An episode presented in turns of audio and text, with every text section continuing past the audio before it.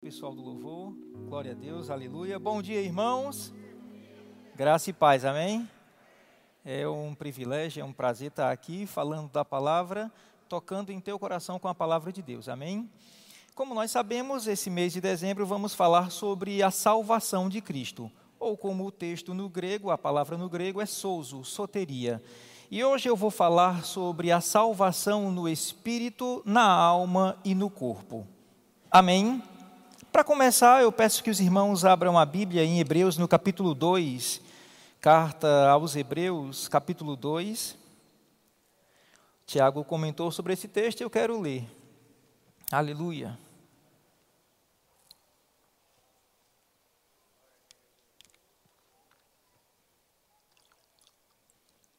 Hebreus, capítulo 2, versículo 2.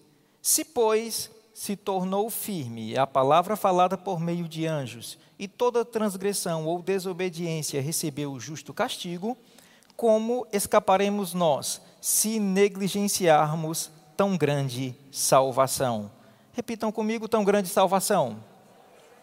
De fato, irmãos, o Novo Testamento e até mesmo algumas passagens do Antigo mostram essa salvação que Cristo hoje disponibilizou a nós.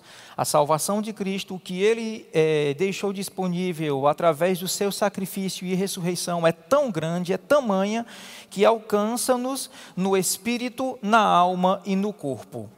As bênçãos que Cristo disponibilizou a mim e a você, elas vão não somente no espírito, mas elas se estendem à alma e o corpo também. E é sobre isso que eu quero falar. É, existe um texto em Filipenses, no capítulo 2, em que o apóstolo Paulo fala para nós desenvolvermos a nossa salvação.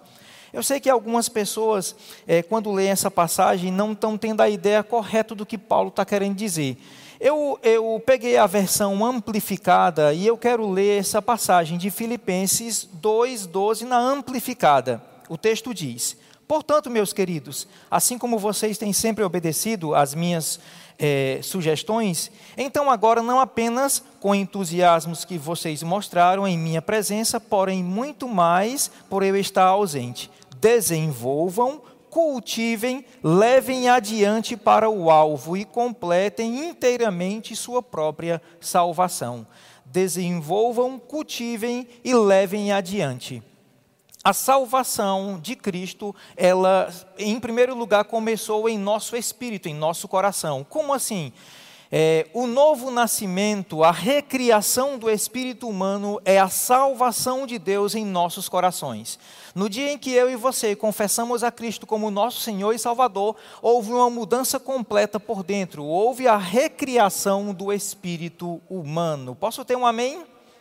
E, irmãos, é responsabilidade de Deus, é papel de Deus fazer isso conosco, nos recriar, nos tornar uma nova criatura através da fé no sacrifício de seu filho. Agora, o que nós devemos fazer para desenvolver a nossa salvação? Eu já confessei a Cristo, eu já nasci de novo, eu lembro o dia em que a minha natureza foi mudada, porque anteriormente eu não tinha a vida de Deus, de fato eu era filho do diabo por participar da sua própria natureza, confessei a Cristo e agora passei a desfrutar da vida de Deus, ser um filho de Deus. Eu lembro quando essa natureza foi mudada.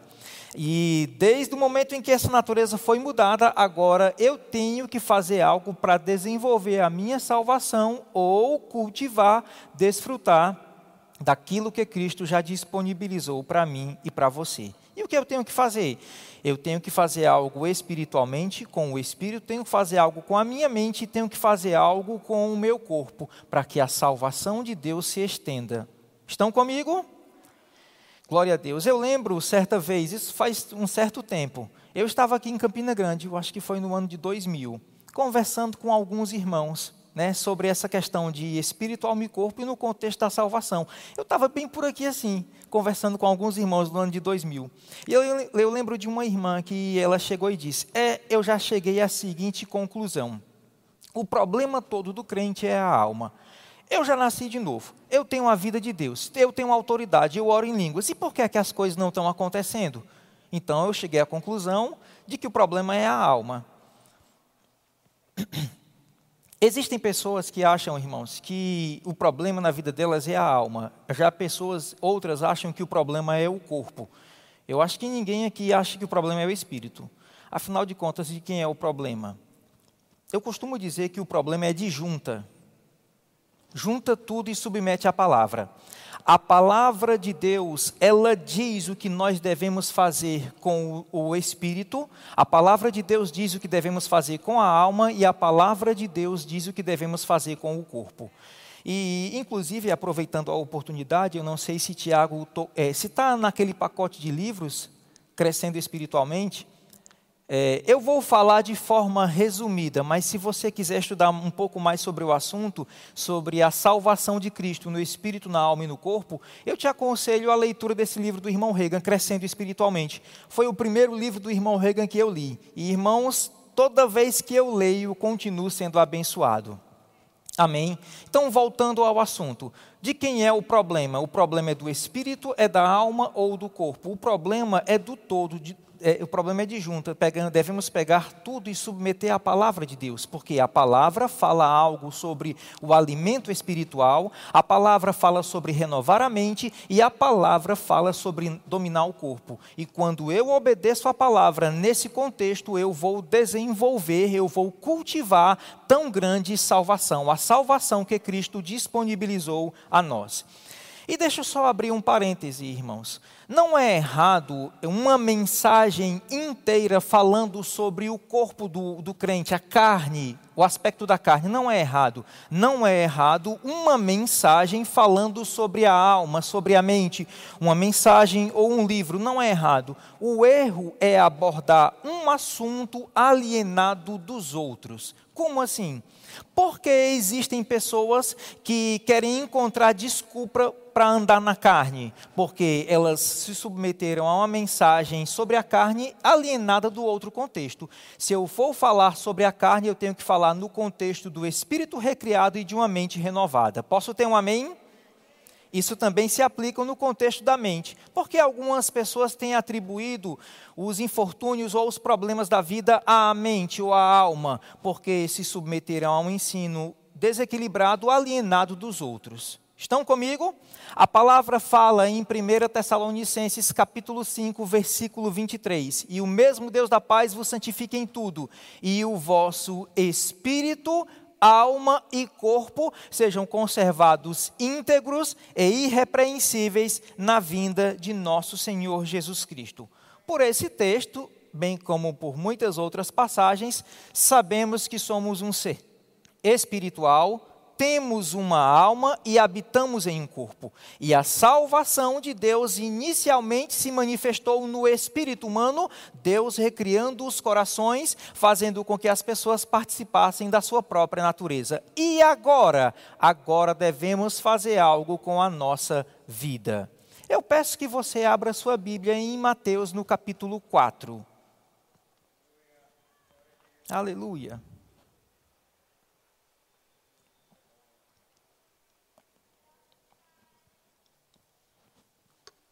Antes de vir aqui ao culto, você tomou um café da manhã? Sim ou não? Pronto. O que tem a ver? Tem tudo a ver. Mateus capítulo 4. Se eu sou um espírito, se eu tenho uma alma e habito em um corpo, eu tenho que é, cultivar, eu tenho que estender essa salvação no espírito, na alma e no corpo. E como eu vou estender a salvação de Deus em meu espírito? Me alimentando espiritualmente. E olha só o que o Senhor Jesus Cristo disse em Mateus capítulo 4, versículo 4. Jesus, porém, respondeu: Está escrito: Não só de pão viverá o homem, mas de toda palavra que procede da boca de Deus. Do mesmo jeito que o teu corpo necessita diariamente de um alimento, espiritualmente é necessário nos alimentar, é necessário alimentar o espírito humano com a palavra de Deus. Quem aqui negligenciou a alimentação e foi tentar fazer algum esforço físico? Pronto. Eu não sei como é aqui em Campina Grande. Lá em Fortaleza fala escurecimento de vista. Eu sei que alguns falam esbranquecimento de vista. É fraqueza, sim ou não? eu passei a manhã sem me alimentar, à tarde não almocei, não, tomei, não me alimentei à tarde, à noite também não me alimentei. Se eu for levantar algum peso, fazer algum esforço à noite, eu vou ter um colapso no, no organismo, no corpo, sim ou não? É o que tem acontecido espiritualmente com alguns cristãos quando tentam remover os problemas, tentações ou dificuldades que o diabo tem trazido a ele. Estão fracos, desnutridos e aí vai ter esbranquecimento ou escurecimento de vista espiritualmente. O que eu quero que você entenda, irmãos, é que nós não devemos negligenciar o alimento espiritual. Eu sei que alguns culpam a alma, mas a Bíblia fala sobre crescimento espiritual é o todo, não é apenas a alma, a mente, mas a falta de crescimento espiritual. Só para você ter ideia, Paulo disse: quando eu era menino, falava como menino, sentia como menino, pensava como menino. Quando eu me tornei homem, deixei das coisas próprias de menino. A gente pegar um cristão, se ele está se comportando como menino, fala como menino, pensa como menino, é porque é menino. Não cresceu. E falando sobre crescimento, uma vez eu estava em Fortaleza e um irmão, como você sabe, hoje eu moro em Campina Grande, é a terceira vez que eu estou morando aqui. Eu, eu fui a Fortaleza e aí um irmão me deu uma carona e ele veio conversando comigo, dizendo: Olha aqui, Marcelo, o, o, carro aqui, esse carro aqui já rodou tanto, já rodou tanto, já rodou tanto que já girou o conta gira aqui. Isso é mesmo, rapaz? Eu logo me lembrei de alguns cristãos que têm uma longa estrada de vida cristã, mas evidenciam um pouco o crescimento. Por que isso tem acontecido? Porque não é o tempo que se encarrega de nos amadurecer, não é o tempo que se encarrega de manifestar as bênçãos, é a exposição ao ensino correto e à prática da palavra de Deus. A alimentação é fator determinante no crescimento, sim ou não? E naturalmente e também espiritualmente. Inclusive, o irmão Reagan fala sobre esse assunto aqui. Estão comigo? A alimentação é fator determinante no crescimento. Suponhamos, eu tenho duas irmãs gêmeas, já são adultas, mas se pegarmos duas crianças, dois bebês gêmeos, e aí uma alimentarmos com carne, com arroz, com feijão, carboidrato, aminoácido, proteína, com tudo que é necessário, e a outra alimentarmos com pipoca, pirulito e refrigerante. Depois de 30 anos, ambas terão a mesma musculatura, ossatura, a mesma imunidade e força física? Uma estará forte e desenvolvida e a outra estará desnutrida. Espiritualmente é isso que tem acontecido. Muitos cristãos não estão evidenciando essa salvação, não estão cultivando a salvação, porque têm recebido um ensino que não é a palavra. Jesus disse: Nem só de pão viverá o homem, mas de toda palavra que procede da boca de Deus. E agradeça a Deus, porque aqui você tem recebido uma dieta saudável e equilibrada. Jeremias 15, 16 diz: Achada as tuas palavras, eu logo as comi, as tuas palavras me foram gozo e alegria no coração. Verdadeiramente a palavra de Deus é o alimento do homem interior. Posso ter um amém? Abre agora a tua Bíblia em 1 Timóteo capítulo 4. Aleluia.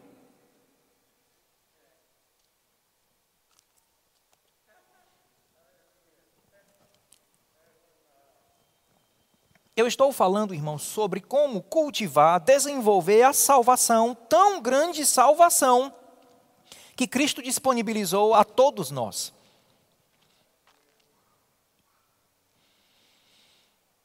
Aleluia. 1 Timóteo capítulo 4, versículo 6. Olha só o que Paulo disse a Timóteo.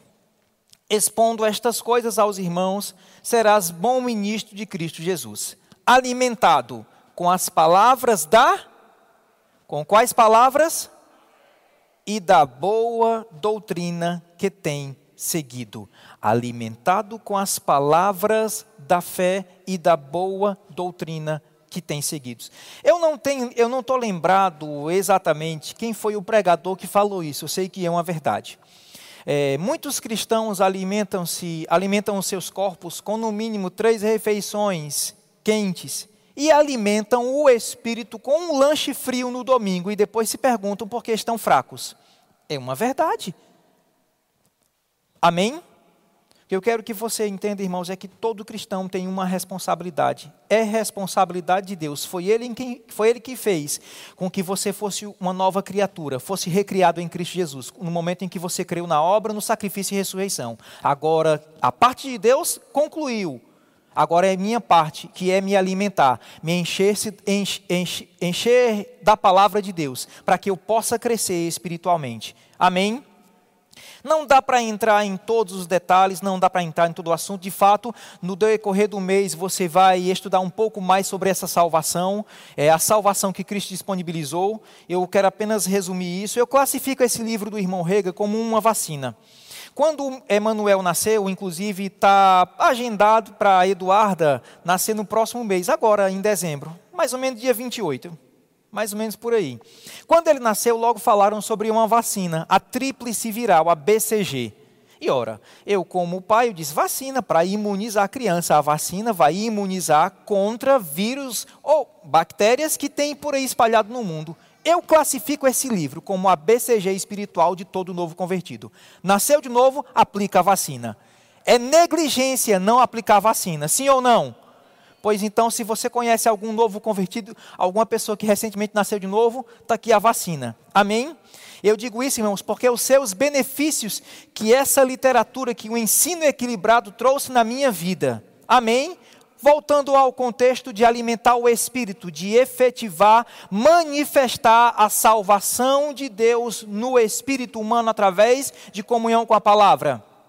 Abre tua Bíblia eu quero apenas citar esse texto para falar sobre o espírito, depois eu vou falar sobre a mente, sobre a alma. Abre tua Bíblia em 1 Pedro no capítulo 2. Aleluia.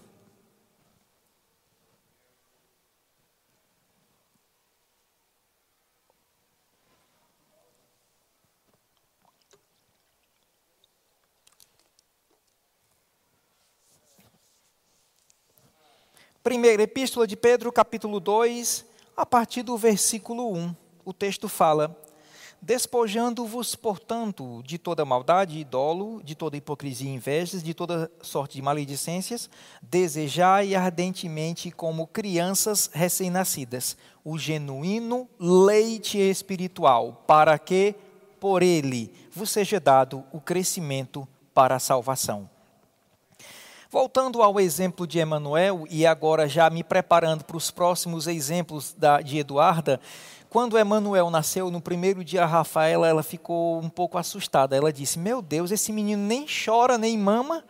Se preocupe, não, que nos próximos dias foi só o que ele fez. Era só o que ele fazia, mamar e chorar. A palavra diz: desejai ardentemente, como crianças recém-nascidas, o genuíno leite espiritual. Da mesma forma que a criança deseja o leite materno, assim também eu e você devemos desejar o genuíno leite espiritual, a genuína palavra de Deus, para que por ele. Repitam comigo: por ele. Mais uma vez. Diga por ele. Ele quem? O genuíno leite, nos seja dado o crescimento para a salvação.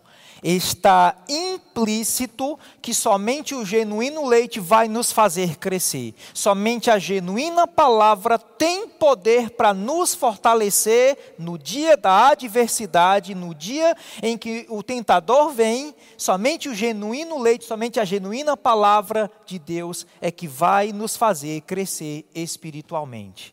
Aleluia! Devemos nos alimentar da palavra.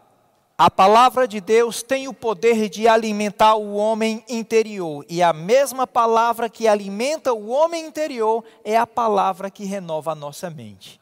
Abre tua Bíblia em Romanos, no capítulo 12.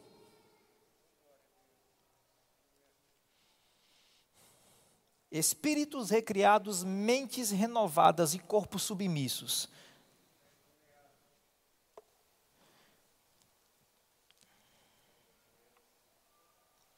Tudo isso a palavra de Deus faz, manifestando a salvação de Cristo em nossas vidas. Romanos 12, versículo 1. Esse texto é bastante conhecido. Rogo-vos, pois, irmãos, pela misericórdia de Deus, que apresenteis os vossos corpos como um sacrifício vivo, santo e agradável a Deus, que é o vosso culto racional. Eu gosto da versão Almeida do século 21 que fala culto autêntico. Na NVI diz culto espiritual. Rogo-vos, pois, irmãos, pelas misericórdias de Deus, que apresenteis os vossos corpos como um sacrifício vivo, santo e agradável, que é o vosso culto racional. Você sabia que o nosso culto a, a Deus é muito mais do que vir à igreja? Quando era pastor auxiliar em Fortaleza, um irmão, certa vez, insatisfeito com um culto, disse: Mas, Marcelo, tu gostou do culto? Aí eu disse para ele: Todos os meus cultos a Deus são bons. Porque o meu culto a Deus é mais do que vir à igreja e sentar. O meu culto a Deus diz respeito a todo dia apresentar o corpo como um sacrifício vivo, santo e agradável a Deus. Rogo-vos, rogo pois, irmãos, pelas misericórdias de Deus, que apresenteis os vossos corpos. Quem vai apresentar o teu corpo? A responsabilidade é tua. Apresenteis os vossos corpos como um sacrifício a Deus que é o vosso culto racional.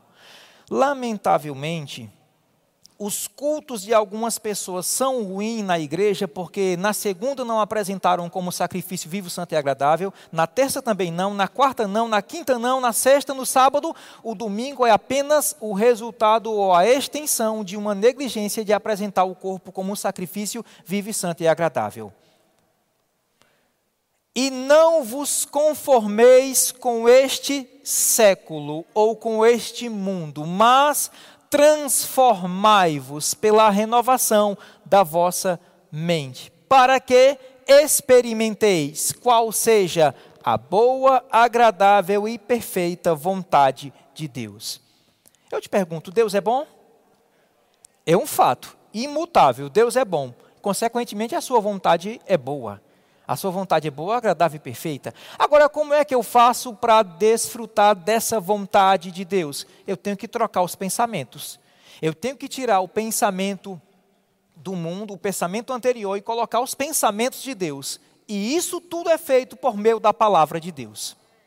A renovação da mente, mudar os pensamentos, irmãos, é algo que acontece por meio da palavra. E somente a palavra, nenhuma outra coisa, mas somente a palavra tem poder para renovar a nossa mente e fazer com que participamos das bênçãos de Deus. É lamentável, mas se eu conservo os pensamentos do mundo, eu sou um sério candidato a não desfrutar das bênçãos de Deus e sofrer como o mundo está sofrendo. Rogo-vos, pois, irmãos, pelas misericórdias de Deus, que apresenteis os vossos corpos e não vos conformeis com este século, mas transformai-vos. A expressão no grego é metamorfou, mudança, é uma mudança completa. Não é algo parecido, não. Não, eu não penso mais com o mundo, só parecido. Eu fico no meio do campo, não. No meio do muro, né? É uma mudança completa. Não pensar como o mundo pensa e pensar como Deus quer que pensemos. Amém? Isso acontece por meio da palavra. Irmãos, eu lembro a, a, as, a, algumas partes do meu crescimento, como eu tinha alguns pensamentos limitados sobre a vida, sobre prosperidade, sobre saúde e sobre outros assuntos. E pouco a pouco eu fui ajustando a minha forma de pensar através da palavra, e pouco a pouco eu fui desfrutando da vontade de Deus, boa, agradável e perfeita. Posso ter um amém? Doutrina de imposição de mãos é uma doutrina bíblica e é uma bênção, e através dela podemos ministrar cura, batismo no Espírito Santo, podemos separar para o ministério. A Bíblia fala sobre isso, né? Tem até o culto de imposição de mãos do rema. É uma bênção, mas tem um limite. Não se renova a mente por imposição de mãos. Se fosse assim, seria muito fácil uma sala de aula do rema. O primeiro dia eu avisaria, no segundo dia eu imporia as mãos, e aí renovaria a mente. Mas não, é um processo gradativo, paulatino, mas acontece o novo nascimento, a recriação do espírito humano é algo que acontece instantaneamente em nossos corações. Porém, a renovação da mente é algo progressivo, gradativo. Amém? e vai depender do esforço que eu empreendo para renovar minha mente. Eu lembro, irmãos, esse aqui foi o primeiro livro que eu li do irmão Reagan. Eu acho que esse aqui foi o quinto livro que eu li do irmão Rega, porque o segundo foi compreendendo a unção. Logo quando eu me converti, eu assiduamente, eu me mergulhei no Novo Testamento e também posteriormente na literatura do irmão Rega. Por quê? Porque eu queria correr atrás do tempo. Eu queria recuperar o tempo perdido. Eu não queria perder tempo. Estão comigo? Porque quanto mais rápido, quanto mais rápido eu renovar minha mente, melhor eu vou desfrutar das bênçãos de Deus e menos vou sofrer. Graças a Deus por um amém.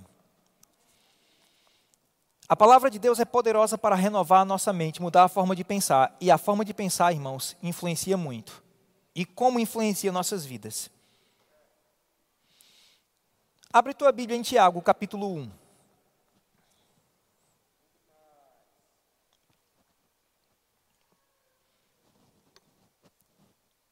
Aleluia. Tiago, capítulo 1.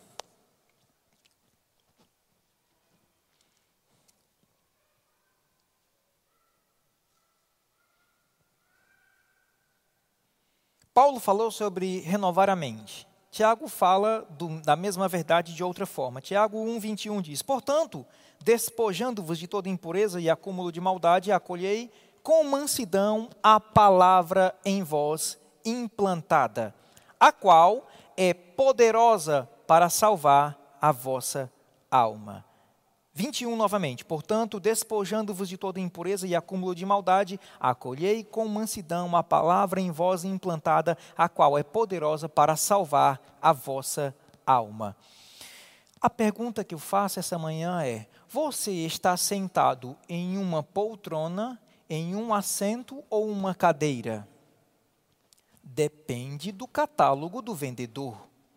Porque um vendedor colocou no catálogo assento tal, outro vendedor colocou poltrona tal, outro vendedor colocou cadeira tal. É, me, é o mesmo objeto descrito de outras formas. Onde eu quero chegar, Paulo falou sobre a renovação da mente. Tiago falou sobre salvar a alma. Estender a salvação de Deus na tua forma de pensar é meditando na palavra de Deus. Pensando da forma em que Deus quer que pensemos. Amém? A qual é poderosa, a palavra de Deus é poderosa para salvar as nossas almas. Eu vou recapitular e voltar desde o começo. Fomos salvos pelo sacrifício de Cristo, recriando nosso coração. Nossa mente está sendo salva mediante a palavra de Deus. Nossos corpos serão salvos quando Cristo ele arrebatar a sua igreja e transformar esse corpo de humilhação para ser semelhante ao corpo de sua glória. Posso ter um amém? Até lá, eu ainda vou chegar no aspecto do corpo, ainda vou concluir o aspecto da mente, sobre a meditação.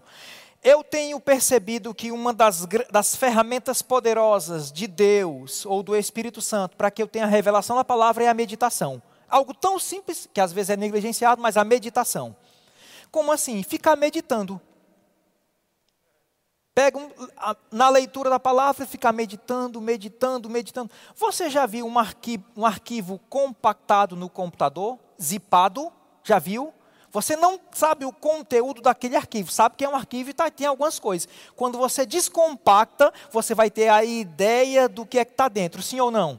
Às vezes acontece comigo isso, isso. O Espírito Santo é, é, eu fico meditando em alguns textos, pego uma passagem, fico meditando e meditando e meditando e meditando. De repente, o Espírito Santo descompacta aquele versículo. Ele abre o entendimento para que eu possa perceber outras verdades que estão linkadas àquele versículo, através da meditação da palavra. Tudo isso acontece mediante a meditação da palavra. Estão comigo? Irmãos, é uma ferramenta poderosa. Tem um texto em Atos que diz: enquanto Pedro meditava nestas coisas, e estas coisas que no contexto de Atos é uma visão espiritual, aquele lençol sendo baixado, aquela manifestação espiritual, enquanto Pedro meditava, disse o Espírito Santo. Quando é que o Espírito Santo vai falar conosco? Quando estamos ocupando a nossa mente com a meditação da palavra de Deus. Amém? A palavra de Deus tem poder para alimentar-nos espiritualmente, nos fortalecer e enfrentarmos os desafios. Dificuldades que enfrentamos hoje e temos uma grande dificuldade de vencê-las, à medida que estamos crescendo ou à medida que formos crescendo, essas mesmas dificuldades serão muito mais fáceis enfrentadas. Eu lembro de Emanuel, ia subir um degrau, um obstáculo, tinha uma grande dificuldade. Hoje ele dá um pulo grande. O obstáculo não mudou, mas ele cresceu. Espiritualmente estamos crescendo e as dificuldades do passado a gente atira de letra. Por quê? Porque crescemos e estamos crescendo. Amém? A palavra de Deus nos alimenta espiritualmente, a palavra de Deus renova a mente. Agora, eu, alimentado pela palavra e com a mente renovada, eu tenho como dominar o corpo ou a carne. Amém? E abre a tua Bíblia em 1 Coríntios capítulo 9.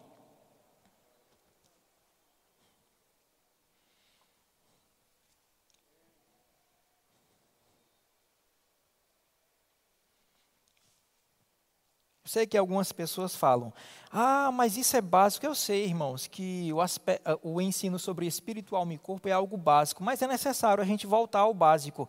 E deixa eu te alertar uma coisa: pode ser básico para a gente, mas para outras pessoas não é. Eu já ouvi tanto ensino desequilibrado, já ouvi até mesmo é, é, comentário que esse negócio, é, a carne é uma parte do espírito não recriada. Não, isso é invenção da cabeça dos homens. Talvez o que a gente considere como básico, algumas pessoas não consideram. Mas se é básico, ainda assim nós devemos continuar meditando. Amém? 1 aos Coríntios, capítulo 9. Paulo, ele fazia algo com a sua vida? Sim. Ele fez algo com o seu corpo? Sim. O que ele fez? Dominou o corpo. Ele alimentava-se da palavra, renovava sua mente e por causa disso ele dominava o corpo e não era dominado. 1 aos Coríntios 9, versículo 23 diz: tudo faço por causa do Evangelho, com o fim de me tornar cooperador com ele. Não sabeis vós que os que correm no estádio, todos na verdade correm, mas um só leva o prêmio? Correi de tal maneira que o alcanceis. Todo atleta em tudo se domina, aqueles para alcançar uma coroa corruptível, nós, porém, a incorruptível. Assim também corro não sem meta, e assim luto, não como desferindo golpes no ar, mas esmurro o meu corpo e o reduzo à escravidão, para que, tendo pregado a outros, não venha eu mesmo a ser desqualificado. Irmãos, deixa eu te falar uma coisa. Paulo, ele não vivia uma vida irresponsável, uma vida alheia à prática da palavra hum, e depois pregava para praticar a palavra. Não. Paulo praticava, pregava e continuava praticando aquilo que pregou. Posso ter um amém?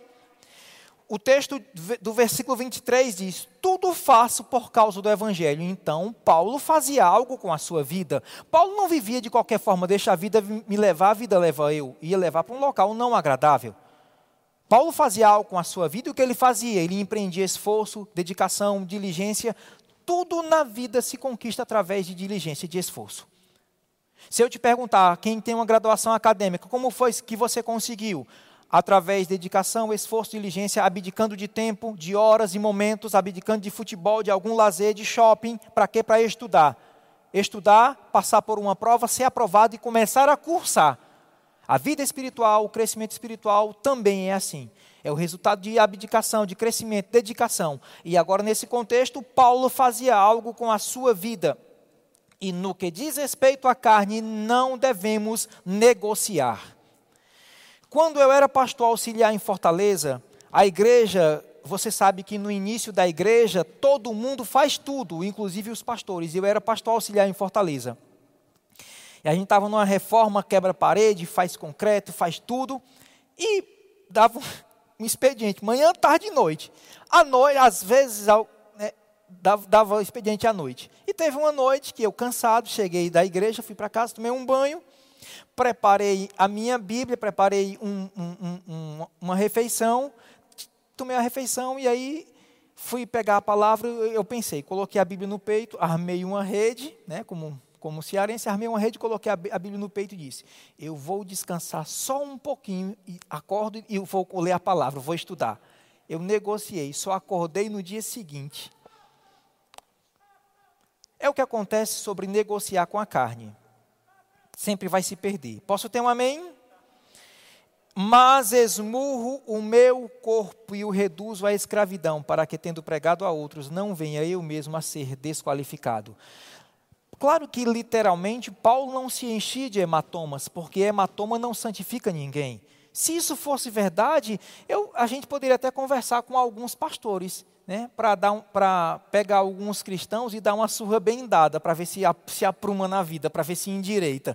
Mas não, é uma linguagem figurada. Paulo exercia controle sobre o seu corpo. Agora, o que me chama a atenção é que esse homem de Deus, o apóstolo Paulo, que escreveu dois textos, textos do Novo Testamento, que de vez em quando via Jesus, tinha na carne desejos contrários à palavra de Deus. Por que isso acontece? Porque a salvação de Deus, como eu havia dito, se chegou no Espírito, nos recriando espiritualmente, estende-se a alma, renovando a nossa mente, e haverá um momento em que Cristo transformará os nossos corpos. Diga, Maranata.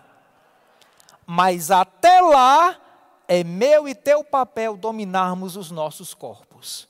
Eu lembro que novo convertido, como certa vez o apóstolo Guto disse, é possível é, sermos sinceros em nossas orações e estarmos sinceramente errados ou equivocados. E aconteceu comigo, eu era sincero nas minhas orações e estava sinceramente equivocado, porque eu me converti em 96, eu me ajoelhava, erguia as mãos e falava: Ó oh, Pai, Aumenta a minha fé, aumenta a minha fé, aumenta a minha fé. Ó oh, Pai, me enche do teu espírito, me enche, me enche, me enche. Ó oh, Pai, tira isso de mim, tira isso de mim, tira isso de mim. Ó oh, Pai, coloca fulano de tal bem longe de mim, mas bem longe de mim, mas bem longe de mim.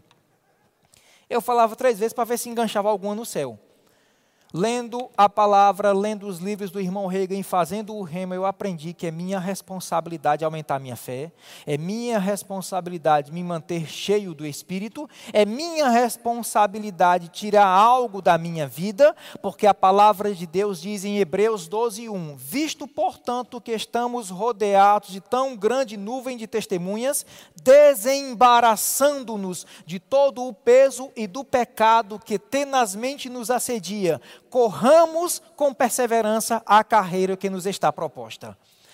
Eu é que vou tirar os pesos e os pecados que querem se aproximar da minha vida. O que eu quero que você perceba essa manhã é que a graça é de Deus, mas a iniciativa é nossa. O poder é dele, mas parte da gente querer. Amém? Estou concluindo sobre essa salvação, tão grande salvação, no espírito, na alma e no corpo. Mas eu esmurro o meu corpo e o reduzo à escravidão, para que, tendo pregado a outros, não venha a ficar desqualificado. Paulo, ele fazia algo com o seu corpo. Ele, depois de alimentado e com a mente renovada pela palavra, dominava o seu corpo. Fica mais fácil. Amém? É por isso que ele disse em Gálatas capítulo 5, versículo 24: E os que são de Cristo Jesus, eu e você somos de Cristo, está falando da gente. E os que são de Cristo Jesus crucificaram a carne com as suas paixões e concupiscências. A cruz que todos nós devemos levar todo santo dia é manter esse corpo submisso ao espírito alimentado pela palavra, renovado pela palavra e a mente renovada. Amém? Finalizando, Mateus capítulo 5. Aleluia.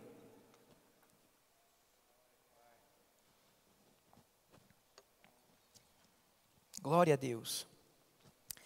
Jesus, ele falou sobre alimentar o espírito humano, o próprio Jesus falou sobre o que nós devemos meditar, Paulo também falou sobre essas verdades, e tanto Jesus como Paulo falaram sobre dominar o corpo, dominar os feitos do corpo. Olha só o que Jesus Cristo disse em Mateus capítulo 5, verso 27. Ouviste o que foi dito, não adulterarás? Eu, porém, vos digo: qualquer que olhar para uma mulher com a intenção impura no coração já adulterou com ela. Se o teu olho direito te faz tropeçar, arranca-o e lança-o de ti, pois te convém que se perca um dos teus membros e não seja todo o teu corpo lançado no inferno. E se a tua mão direita te faz tropeçar, corta e lança de ti, porque te convém que se perca um dos teus membros e não vá todo o teu corpo para o inferno. Literalmente, Jesus Cristo, o nosso Senhor, disse para furarmos um olho ou deceparmos a mão? Não. Irmão, se isso fosse verdade, as nossas igrejas seriam comunidades de multilados. Porque ia chegar é, irmão sem os braços, sem os pés, iam chegar pessoa, e chegar irmãs, uma sem a língua e a outra sem as orelhas. Porque só tem linguaruda porque tem orelhuda, só tem quem fale porque tem quem ouça. Amém? Mas não é exercer domínio sobre os membros, sobre o corpo. Tudo isso acontece quando eu me alimento da palavra. A palavra de Deus alimenta o homem interior, ela renova a mente. E alimentado e com a mente renovada, eu tenho como dominar o corpo e não serei dominado. Consequentemente, vou desfrutar das bênçãos de Deus. Você foi abençoado? Glória a Deus. Quero agradecer ao pastor Tiago pela oportunidade de ministrar a palavra. E eu sei, irmãos, que nesse mês a programação é ótima, falando sobre a salvação, tão grande salvação que Cristo disponibilizou a nós. E nós vamos colocar é, a efeito, vamos cultivar essa tão grande salvação. Amém? Glória a Deus. Tiago.